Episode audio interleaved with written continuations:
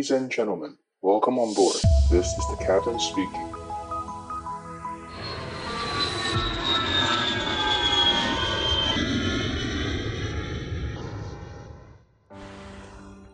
Hello，大家好，欢迎收听机长广播，我是可乐教官。今天的录音时间是八月十七号，预计明天播出就是八月十八号。那我今天想要跟大家分享的主题呢，啊，有包含两部分。第一部分就是跟飞行比较没关啊，就是大家最近看到的新闻应该都很夯嘛，就是那去柬埔寨，反正只要不乖啊，就是送去柬埔寨摘器官。好了，现在就已经变成是全民笑话了。那我想要跟大家分享这个，就是新闻上报的这个如火如荼的这件，就是好像只要去柬埔寨就一定是受骗上当，就一定是啊要会被诈去诈骗去关。那到底？这个东西是真的吗？就是新闻真的报报的这个东西是真的吗？然后我想跟跟大家分享。第二个就是跟飞行有关的。那上上个上上集我们有讲到，就是说我们在呃关门前，我们都要把一些文件给地勤人员嘛。我们像那个载重平衡表啊，还有像机长签的一些文件，比如说还有一些比如说检查表，我们要拿给地勤。那大家有没有想过，如果今天我们忘了给怎么办？哦，因为已经假设你已经关门了，忘了给关门了怎么办？好，因为这件事情我就真的发生过啊，就机长的很高兴的就说，哎，关门了，然后门一关，然后空调一拉走之后，才发现说，哎，有一张纸夹在他他的那个另外一个本子下面，他才发现哦，他忘记把这个文件忘记给给地勤人员，那这怎么办？怎么处理？那讲到这个，既然讲到出包，就想要讲到另外一个，如果加油加油盖忘记关怎么办？大家有没有开车然后被？那个其他的就是开车的朋友，呃，有点像是提醒你吧，就说：“哎，你的加油孔没关。”大家有这样的经验吗？那如果我们飞机加油盖也没关怎么办？那这个是我想要来分享的。然后最后我想要分享就是，呃，为什么我们飞行员发生事情，我们飞行员为什么不能跳伞？就是说，为什么乘客不提供？跳伞装置，为什么我们飞行不提供跳伞装置？就是飞机如果出了任何状况，好，这个是我今天想要分享几个主题。第一个就是我们讲一下那个最近很夯的柬埔寨，我相信大家应该都一定不可能 miss 掉这个新闻，就是说很多嘛，我们人蛇集团，然后贩运的可能有些新闻讲几千人，然后去柬埔寨，然后每个都被抓去关，然后你不乖乖听话打工就会被凌虐，然后呢把你送去卖器官摘器官，那因为。这件事情就是有有，其实我就是在这个海景第一排嘛，我们就是在东南亚上班的人，所以到底这件事情是真的吗？然后我要讲就是这件事情真的有，但是跟你跟我没有关系哦。当然我是假设就是我们的听众都是正，就是属于正常人的范畴了哦，就是像我一样属于就是正常的上班族。那什么？我这是什么意思呢？就是第一个。我现在大家，我请我请大家先，就是因为我们看一个新闻，我们不不能只看那种细菌性，不看那只看只单面单纯的接收讯息嘛，我们要能够有理性的去思考。就是第一个，我请大家想一下，就是为什么我们现在一般上班族领的薪水是三万、四万、五万、六万，然后我们还要啊还要加班，然后呢有时候假日老板来什么事情，我们还要帮帮帮老板帮客人处理事情，然后我们领四万、五万、六万。那为什么？呃，我因为我刚刚看一个那个那个统计嘛，我们薪水最高的是飞行员，第二高的是牙医师。那我就讨论这两个，为什么牙医师他要念七年的医学院，而且医学院超难考，我我至少像我是考不上了，所以一定是那种人上人哦，龙中之龙才能够考得进医学院，然后念了七年之后苦读七年，然后进了医院上班。然后领十几万的薪水当牙当牙医师，那像我们飞行员，就是你你要先大学念毕业，然后呢你要挤我们这个飞行员的窄门哦，培训机师，呃自己花几百万去自训机师也可以。那如果你是走免费的培训机师，呃你考进公司之后呢，你的成功率也只有七到八成哦，其实其中大概两成会被刷掉嘛，我常讲。那这个过程要。两年左右哦，有的公司长一点，两年半；有的公司短一点，几乎快两年。那我们这么辛苦苦读完了这么多书，对飞机这么了解，然后我们要担这么大的责任，后面再几百个人，结果我们的薪水是二十万起薪，每个月二十万起薪。然后这些被骗去柬埔寨这些人呢，他们被骗的话术是什么？他们被骗的话术就是，哦、你不用你不用会英文，你就是来当电话 operator，然后呢，你就是可以月入三四十万啊，然后怎样怎样，甚至其实很多人他在去之前他就知道，其实他就是要做诈骗集团，就是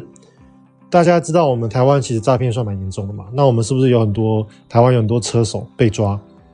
那就是这些车手这些人。那他们本被抓了一次两次之后，哎，有人跟他说，哎，那你要不要来柬埔寨做诈骗集团？你比较不容易被抓。然后呢，你骗到几个人之后呢，你的薪水是多少？几十万？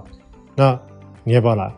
那大家想嘛，你你又没有工作能力，然后你也没有苦读，你也没有花任何的这个 effort，然后你就想要赚一个快钱，你就想要每个月赚几十万。那大家觉得你以你是正常人的？这个心理，你你你会觉得这种工作正常吗？所以正常人不会来嘛，正常人不会去去那种工作。所以我要讲就是说，其实哦，这些会被骗的人，百分之九十以上都是你在他在来之前，他就已经知道他想要做这种不是正当行业的工作，然后他来了之后才发现说啊，靠腰，原来你答应我要给我三十万的，变得就变成都不给我钱，然后呢，只就是。我以为我可以来吃香喝辣的，结果呢，我变成是我关在一个小房间，然后每天在固定的园区里面上班，然后我不能出去，然后我上班的时候手机要被没收，不能够玩 Line，不能够啊玩社交软体，那跟他的预想差很多，然后才导致后面现在这些状况，这些事情发生了。那当然呢、啊，我觉得这件事情，呃，是一个很变态、很畸形的一个，有点像是他们是一个。黑道之间的黑吃黑是一个他们自己这件事情，其实跟我们一般的上班族，跟我们一般人真的是没有什么关系。那我所认识的东南亚的民族，好像我常去越南嘛，然后柬埔寨、泰国，然后寮国这些国家我都常待。那这些国家的人民其实都非常的朴朴实呃朴实朴素。哦，举例来说，像我在这边都有开车，那我之前就我的车有被撞过两次。那有一次是，呃，我停在路边哦，我才正正正准备要发动，然后就听就我的车就被撞了，那个人就是把苦撞到我，然后我就下，哦，然后我正要下车跟他讲的时候，他就开走了，然后我以为他撞车逃逸，所以我赶快去追他，然后把他拦下来。哦，就是像电影那样演的，我就是去追他，然后呢，我就把我的车插在他的车前面，把他拦下来。然后拦下来之后，他我才跟他说：“哎，你撞到我车。”那当然语言有点不通嘛，所以我还打电话给我的当地朋友翻译。然后他说：“没有啊，他没感觉。”后来我就比他的车的那个保后保杆，说：“哎，你看你刚刚这个后保杆上面这个，你的保杆上面的车的颜色就是我车子的颜色。哦，如果你没有撞到我，为什么你的保杆上会有我车子的颜色？”所以后来就这样瞧了半天。那我们后来还回到原原始的事发地。那为什么大家可能想说啊，为什么可乐教官你不叫警察？因为其实，在东南亚国家。发生车祸，我们很少叫警察，一般都是私下处理，因为他们跟台湾的状况比较不一样。他不像我们台湾，你叫警察不用钱，然后你可以很容易拿到报案三联单，然后你就可以请保险公司处理。那我在当地是有保险，但是你如果你现在出险了，你下个明年度一定会保险费变贵嘛，所以我当然是能够别人别人赔我，我就直接把他跟他拿钱就好，就不用出险。所以后来我就跟他回到当地，后来他才发现，他后来他问了那个，因为他是一个，他是从一个店吃晚餐，吃完之后出来把苦撞到我，然后那个店的警卫就跟他说，他真的有撞到我，然后后来他就跟我留了那个通讯软体，然后他就叫我去估价，然后他会赔我钱，所以后来第二天我就去了原厂，因为我在这边开福特嘛，我就去了福特原厂，然后就估估了一个价格，然后我记得那个时候好像估到呃一百五十块美金吧，就是差不多是台币四千五。然后他就说啊，太贵了，然后就开始跟我喊价钱嘛。那这个当然也是 SOP 啦，在当地都是这样做。后来我就再去找了另外一个副厂的啊，比较好的副厂。然后呢，就大概后来反正后来就是成交，就是一百块成交，大概台币三千块。后来就他就用当地的银行转账给我。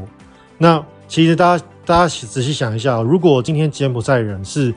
非常的。啊，比如说狡猾奸诈哈，就像我们在新闻看到这些这么坏的这些人，那他们干嘛？他都已经离开现场了，他都已经，其实我跟他也只有一个通讯软体，哦，我我根本没有办法对他怎么样，他其实根本不用赔我钱，可是他为什么还愿意花时间跟我，呃，来来往往讨论价格，最后把钱转账给我？哦，大家想一下，其实当地人真的是算是蛮朴素、蛮朴实的。那后来另外一件事情呢，也是类似，就是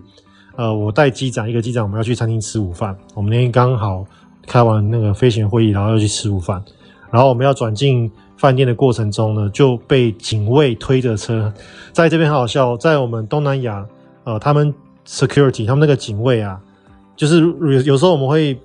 车子会停到，比如说超就是会并排会挡住别人嘛。那我们台湾一般可能都是留钥匙，可是在这边很好笑，这边就是不让你留钥匙，他们就是叫你打空档，然后他就是原地推动你的车前后推这样子。那他。这个警卫他就推另外一台另外一个人的那个 Land Cruiser，那个很大一台的那种 Toyota，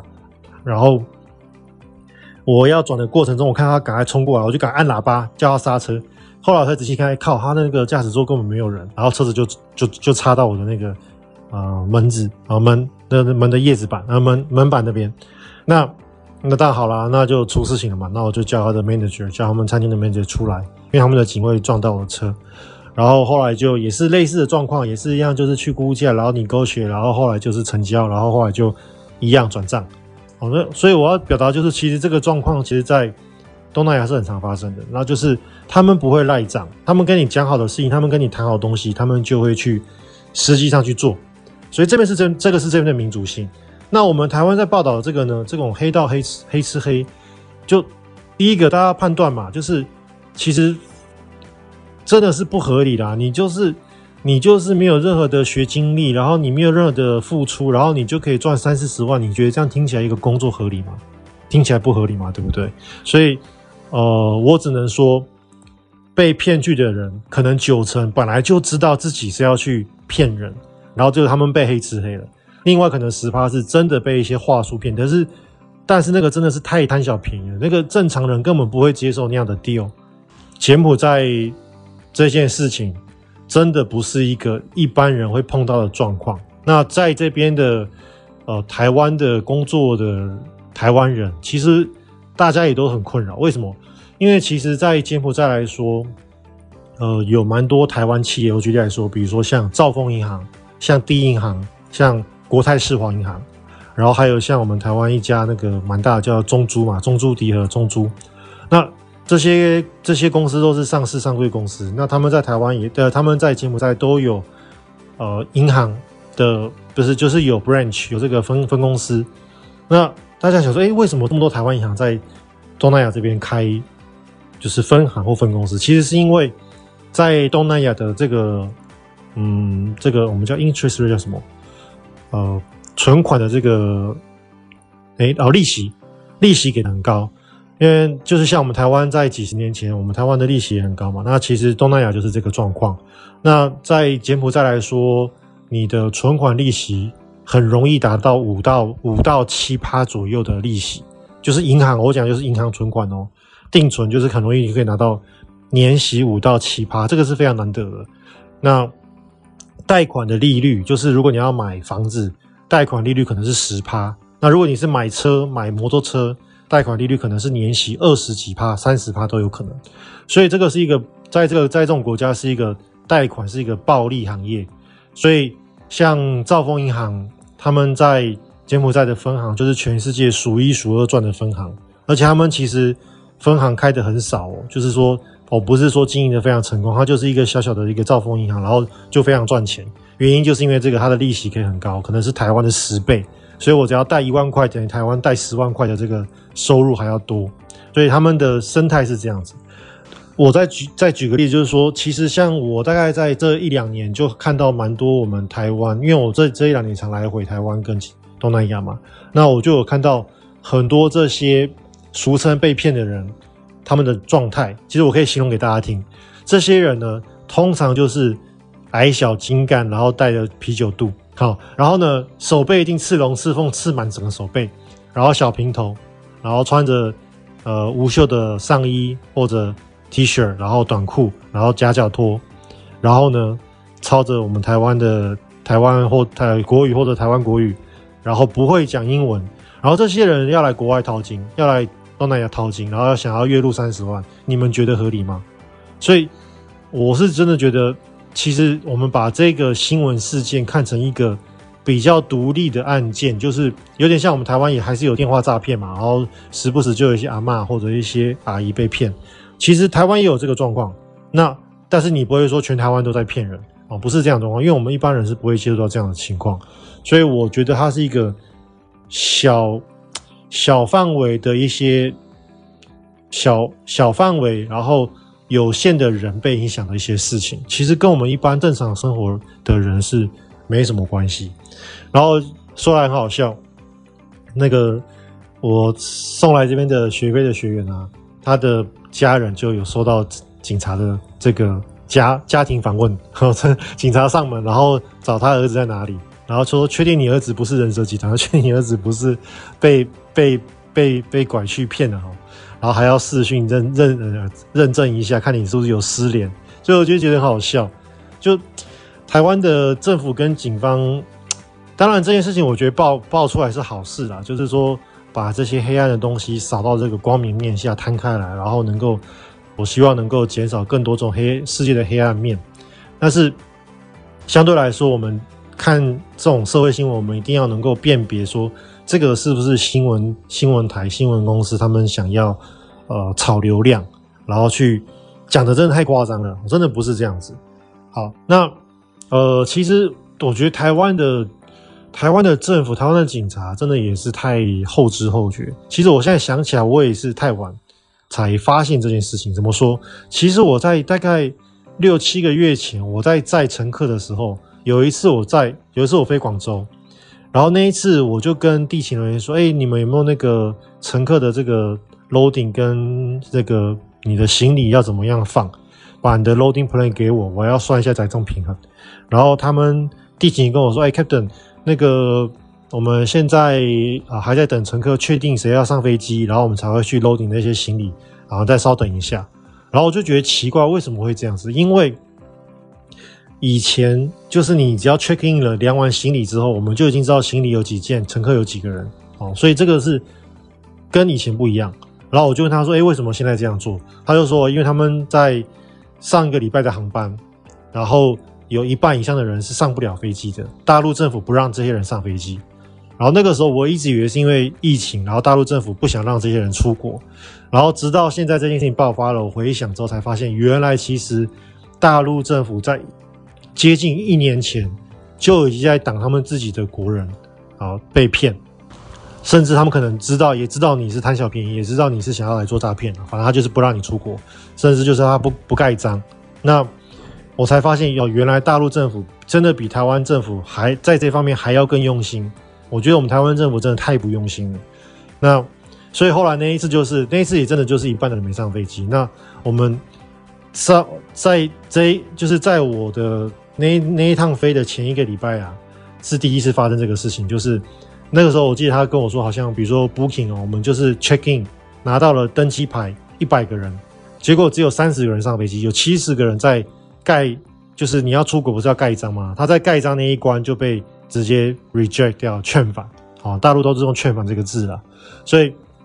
七十人都不能上飞机。那这个行李都已经都已经用那个行李的那个履带啊，都已经送上我们飞机，都已经 loading 上飞机，然后才发现哇靠，七十个人不能上飞机，所以我们的地勤人员就要把这个行李全部拿下来，找出这七十个人行李，然后退运，然后再重新把三十个人行李 loading 上飞机。那他们就是因为这样子要拿下来，然后 sorting 完再放回去，会 delay 很久。所以我的下一个礼拜我去飞的时候呢，他就说他们先不 loading，他们先把所有的人的行李放在我们的机腹下面，然后等到他们确定哪些人到了我们的登机闸门之后，确定他们已经可以出国了，才开始找出那些可以出国的人的行李，然后放上我们的飞机的机腹。所以。其实我后来才发现，原来在人家看着在八个月前、十二个月前，大陆政府已经在做这件事情，已在已经在关心他们自己的国民了。那当然，我不管说这些被骗的人，这些想要去骗人的人，这些黑道黑吃黑的这些事情，不管怎么样，反正政府至少也在做一些事情了。那我只能说，我们台湾政府真的是太后知后觉。那但是现在至少也在做嘛，所以我觉得，哦、也不能也不能太酸了，就是要给我们政府一些鼓励。所以总的来说，我觉得。这件事情真的不是东南亚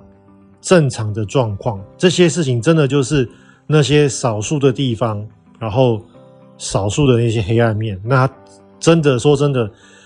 我看到这些被骗的人，我也看过好几次，都是带着，都是带队，一团一团，然后呢，都是每个都是小平头、刺龙、刺凤，然后啤酒肚，穿着人字拖，穿着短裤短袖，然后就上飞机一起被骗。所以他们真的说真的，如果真的有人这么天真哦，真的以为你有钱赚，然后你到机场看到你都是跟这些阿阿里不达的人要一起出国，我相信你自己会觉得怪怪的啦哦。所以对这个东西，大家真的是嗯，不用把新闻看得太。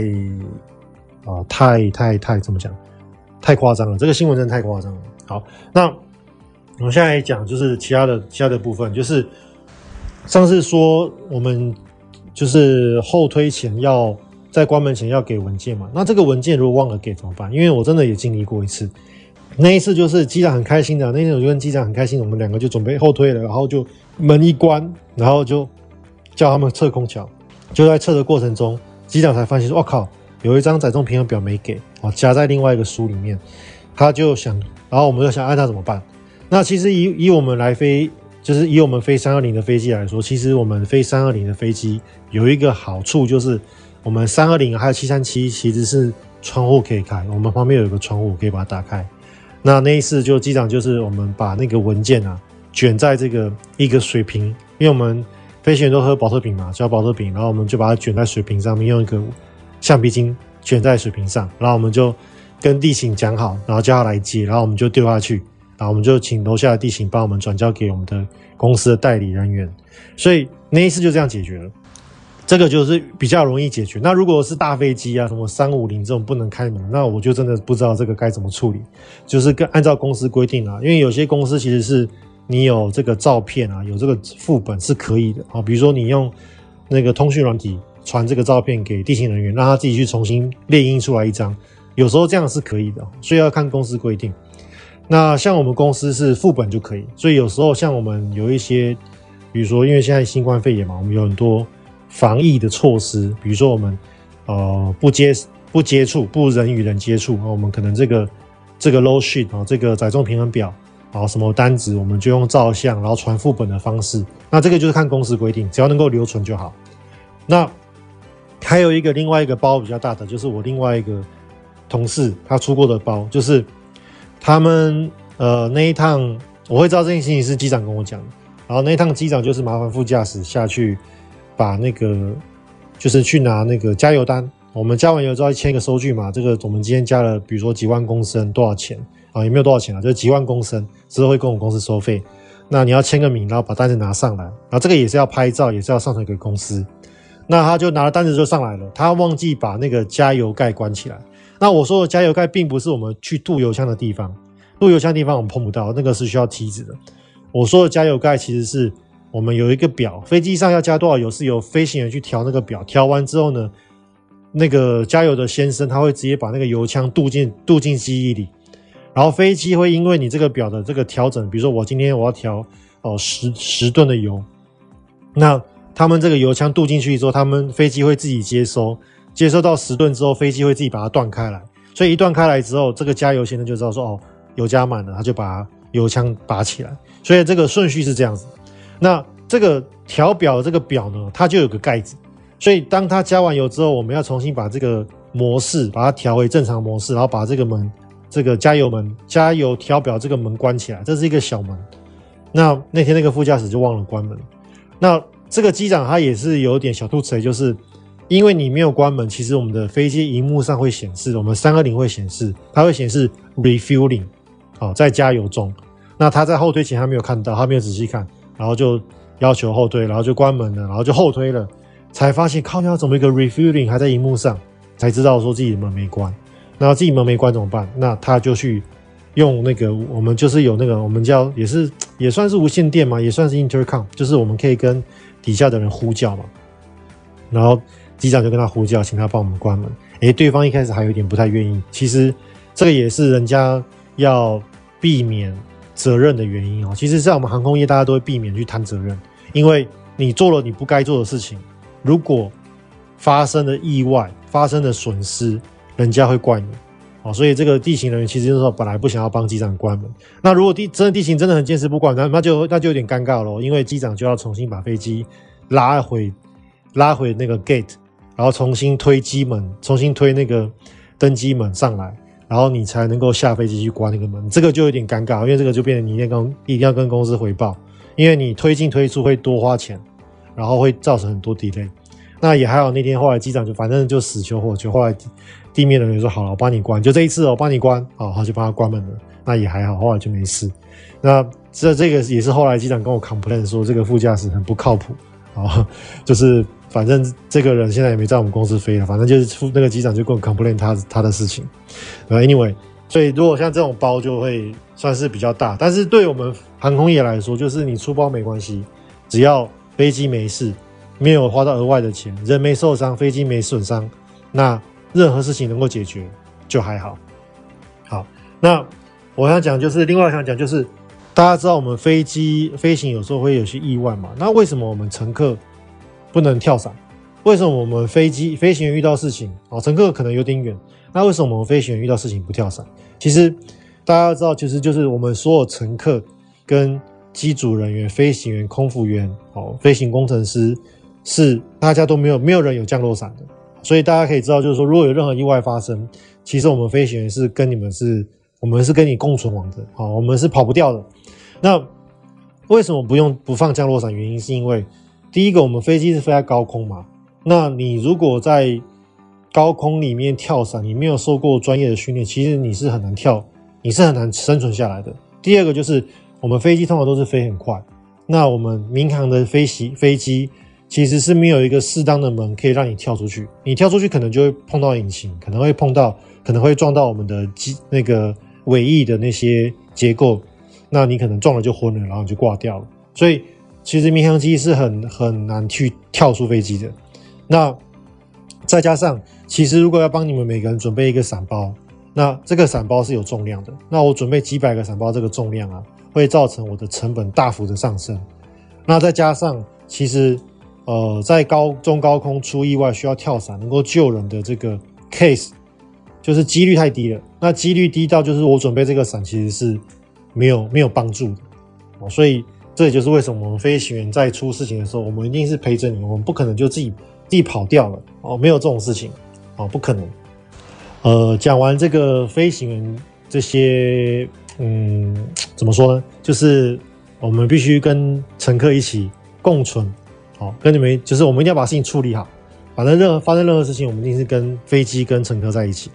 那最后我来想讲一下，就是。机长与副驾驶的这个工作差异啊，因为这个我常也是会被问到，就是人家觉得说啊，你在开飞机呢，就是机长。其实对于我们开飞机的人来说，其实我们就是有机长跟副驾驶的差异嘛。但是这个其实是你的、你的、你的 rank、你的 ranking 哦，就是我们的这个职位的职称的差异。但是其实，在我们飞行过程中，我们是我们的做的工作是不分机长跟副驾驶。其实机长跟副驾驶在飞行中。做的工作是一人一半的，我们是把所有的飞行工作分成一半。那以我们航空业来说，我们是分，我们把它分为 PF 跟 PM，就是 Pilot Flying 跟 Pilot Monitoring 哦，就是你是主飞的人，你这一趟你会你的手会放在油门上，你的手会放在操纵杆上，你会负责起飞降落，或者你是做无线电，你是 Pilot Monitor，你是看这个操控的有没有出出什么包，你要跟他提醒。然后或者啊，那如果你觉得这个飞安有疑虑，你要跟这个飞行员提醒。然后呢，你要做无线电。所以我们分 PF 跟 PM，Pilot Flying 跟 Pilot Monitoring。我们的职位不是分机长跟副驾驶。所以那这一每每一趟航程就是有一个人是 PF，一个人是 PM。但是谁是 PF，谁是 PM，就是由当当航的当次航班的机长所决定。那机长简单来说，因为机长其实在英文啊，哦。呃我们可以说是 captain，但是有时候飞机上有两个 captain，那航空公司都会一定会指派某一个飞行员，哦，某一个机长说你是这一班的这个我们叫所谓的 commander，叫我们叫 PIC，pilot in command。那这个 pilot in command 他就是这个飞机的安全跟 operation 的最终负责人，哦，所有的事情他都要全权负责，所以。真正的这个 PIC 才是我们真正心目中的机长哦，他必须对这个飞机的安全跟所有事项负责。所以在我们起飞前，比如说，嗯，像我明天要飞大陆，我到了公司报到之后，我的 PIC 啊，比如说像我明天是跟两个机长飞，所以两个机长跟我，我们三个人搭，就其中一个机长他是飞去的 PIC，另外一个机长 Captain 他就是飞回的 PIC。那我我们在去之前飞去的 PIC，他就决定说是他飞还是我飞。然后我飞回的这一趟呢，就是会由飞回的 PIC 决定他要飞行还是我飞行。好，所以这个东西就是由当趟的 PIC 所决，当次的 PIC 所决定。那在 PIC 呃 PIC 机长跟副驾驶还有一个很大的差异，就是说如果今天有出了一些包，有一些事情发生了，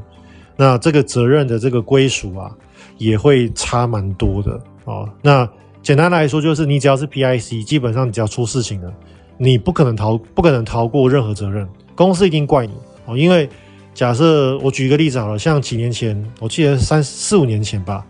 有一架七四七在桃园机场落地的时候啊，飞太低了，然后靠到那个跑道灯。你知道，呃，我们在进场的时候啊，在那个 approach 的时候会有这些闪烁的灯嘛，告诉飞机说我们现在已经 align 跑道了。那这个灯在每一个机场都有，然后像那个松山机场就在。那个我们的那个俗称的飞机巷，我说前一阵子不是那个裴洛西啊阿姨有来吗？那大家很多人去飞机巷看飞机嘛。那像飞机巷那边就有很多 approach lighting，然后那一趟呢，就是这一架七四七飞回的过程中，然后副驾驶他是 PF，他是 pilot flying，然后他飞太低了，他不小心突然间降太多高度，然后呢机长他来不及接手，来不及去 correction，然后就靠到了跑道灯，然后把人家灯弄坏了，飞机没事。那这件事情就后来就是，就它算是一个飞安事件吧，哦，叫我们叫 incident，然后就有去运安运安会调查。那像这件事情来说，因为飞的人是 PF 啊、呃，飞的人是副驾驶，PF 是副驾驶，所以飞的人一定要负责。但是相同的呃，相对的，你是机长，你是 PIC，但是你没有你没有提早去纠正这个错误，所以公司也会怪你。好，那。如果这个 case 我们反过来说，如果今天 PF 他是 captain，那副驾驶他有可能是可以逃脱责任的哦。就是如果你是一个副驾驶，然后呢，你发现飞机飞太低了，你是可以赶快出言警告机长说，呃，glide slope，或者比如说 fall rate，因为我们看那个灯嘛，我们看那个跑道灯，如果变四个红灯，我们要讲出这个 call 所以我讲 fall rate，我讲 glide slope，然后。最后不行了，我 call go around。其实机长他如果这样子还靠到跑道灯，副驾驶是很有可能是没有责任的，就是公司可能不会怪他。哦，所以这个差异就差在这里。那这个 case 像这样类似的 case，其实自己之前在美国也发生一次。之前有一次美国就是摔摔飞机，然后那一次就是蛮严重的，飞机有受损，然后人有死掉。那那一次发生事情之后，他是起飞之后就摔掉了。然后结果好像是，我记得是没有放 flap，好像是没有放 flap，还是 icing 我忘了。那反正因为起飞就摔掉了。那那那个那个年代还是有三个人机组人员，就是副驾驶啊，呃，captain，然后 first officer 跟 flight engineer，然后 flight engineer 是坐在后面。那那个时候发生事情之后，公司就是一次把三个人三个人都开除。那三个人都开除之后，这个 flight engineer 就跟公司申诉说，其实我。所有你叫我做的 duty 我都做了，standard call out 我都 call out 了，但是这个 flap 没放或者这个 icing 是不是我的责任啊？我也没有办法知道说会有这个事情发生，这个是前面两个驾驶员，前面的 captain 跟 first officer 的他们的 duty，那我看不到，所以你不能怪我。那后来公司也接受他的说法，也把他回聘回去。所以我要讲就是说，其实呃 captain 他的责任真的很重大，虽然说我们在飞。Captain 是 Captain 跟副驾驶，我们是 PFPN 轮流当，但是 Captain 他的责任真的很重大，因为出了任何状况，呃，Captain 他都是逃离不了这个责任的。所以我我想要回去呼应我们前面最一开始讲的话题，就是我们这么辛苦，然后有这么多的风险，然后我们才赚起薪才才二十几万，那还我们还要英文英文六六。英文倍儿棒，还要能够很溜，然后还要能够学飞，要学两年，我们还要会开这些大型民航机，我们才赚二三十万。那这些刺龙刺凤的小平头诈骗集团，凭什么他们可以赚几十万？这就不合理嘛。所以他们这些人，他们呃发生了这么多事情，其实我我心里面是觉得他们是应该的，他们是活该。哦，那当然，呃，政府能够把这件事管一管，不要再让这种事情无法无天的事情发生，我觉得是好事啊。所以我是觉得就静观其变。但是我是觉得新闻现在炒太太夸张了，太太狗血了哦，不是，已经不是一个，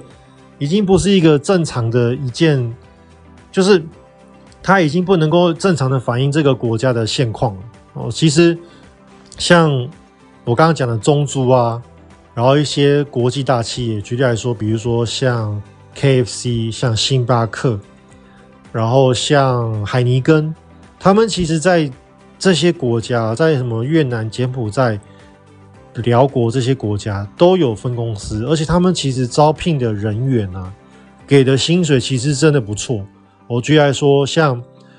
我所知道的，像中租，像这些外聘人员啊，他们的。月薪应该都有两千到两千五百块美金，也就是折合台币六万到七万五左右。那这个六万到七万五是实领薪水，因为哦、在当地是不打税嘛，哦，所以我们在这边我们领的薪水是不缴税的。那我们台湾政府是六百，我记得是六百七十万以下的收入是不缴税，所以我们是实领这个薪水哦。去，比如说你在你你在帮兆丰银行上班，你帮中租上班，你在这边外派。可能就是实领六万七万五左右，然后呢，公司还帮你租房子，而且租的这个房子哦，是在台湾的眼眼光来看算豪宅吧，就是有游泳池、有健身房，然后有二十四小时的 security，然后呢，呃，我只能说房子本身应该都算盖得不错啦。就是在台湾，你没有个两万五、三万五，你是租不到那样的房子，公司帮你租不用钱，那甚至有些公司还包吃住啊，包可能一顿或者两顿的吃。那这样子的一个环境，然后薪水给你六万到七万五，其实是可以来做，只是说就是你要自己小心，就是说你要找的公司是，比如说像我刚刚讲的啊，兆丰银行啊，比如说中租企业这种你知道的公司，然后你真的是真的亲自去那个总公司看过，然后你知道他们是正派经营的，而不是说你都不用会英文，然后我我刚刚讲到都要会英文哦，你说不是说你都不用会英文，然后你就只要。当个接线生就可以赚三十万，这听起来不合理嘛？好，所以大家要用你的智慧判断。呃，我要回头，呃，就是念一下我们的那个留言，然后我要跟这些听众说声抱歉，就是呃，我太太晚看到你的留言哦，所以我真的很很真诚的跟你们说一声抱歉。那我从最新的开始念，这个是七月二十九号，有一位叫 Lee Yun Ting 哦，这位听友。他的 title 是想在国外求职的路途，然后说最近在研究培训跟资讯，听到 EP 九十四，还好有把资讯的心来先刹车，想问会推荐未来直接在国外航空公司工作吗？然后他继续我看一下哈，然后他想知道像这样是直接到国外咨询要怎么样选学校，还是有其他选择？本人的情况是有医护背景哦，好。这个问题就是说，第一个我要先问，就是说，嗯，你会，既然你有听过，你应该就是年可能年纪有超龄嘛，哦，如但是我要强烈建议，就是如果你今天是三十出头岁，你的你自己知道你稍微超龄，但是我还是建议你可以丢一下培训机师，然后你可以先丢一下从，尤其是华航的培训机师，如果他们有接受，哎，你赚到哦，因为哦，你只要丢了你的履历，upload 的履历到华航，他有叫你去考笔试，代表你的年纪就不是问题。好，我要先跟你讲这一段，这这一部分。那假设你真的是超龄了，比如说你三十五岁，确定超龄了。好，那我们还是想要飞，太晚发现了，还是想要飞，那你就剩资讯机师。资讯机师就分两种方式，第一个就是你先去拿 CPL，拿完 CPL 之后，你考资讯呃资讯机师的这个呃这个征才路线。那 CPL 就有几种地方可以选，第一个就是你去。飞航的大国嘛，比如说像美国、像澳洲，那这一部分我要看问一下，就是说看你有没有当就是在国外的身份。如果你有国外身份，比如说你有美国绿卡，你有美国的工作签哦，或者你是美国的公民，那我会强烈建议你去美国学飞，因为你去美国学飞完之后，你就可以在美国当飞行教练。那飞行教练当完之后，你就可以去区域航空，区域航空当完呃飞完之后，你就可以去大型航空，比如说像 Delta 上班。这个是我的建议。如果你有你有身份，那如果没有建议，其实我个人还蛮推荐在台湾学飞的哦。台湾只有一家，就是安吉航空嘛。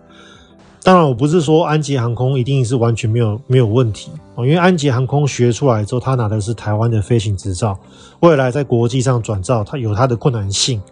但是我要说的就是说，如果你今天没有身份，你未来能够当民航机师，就是就是考台湾的公司嘛。所以你在安捷航空，它的录取率是确实比较高。那我是以这一两年的录取率的角度来分享，就是说，我觉得安捷安捷航空在这部分是有它的优势。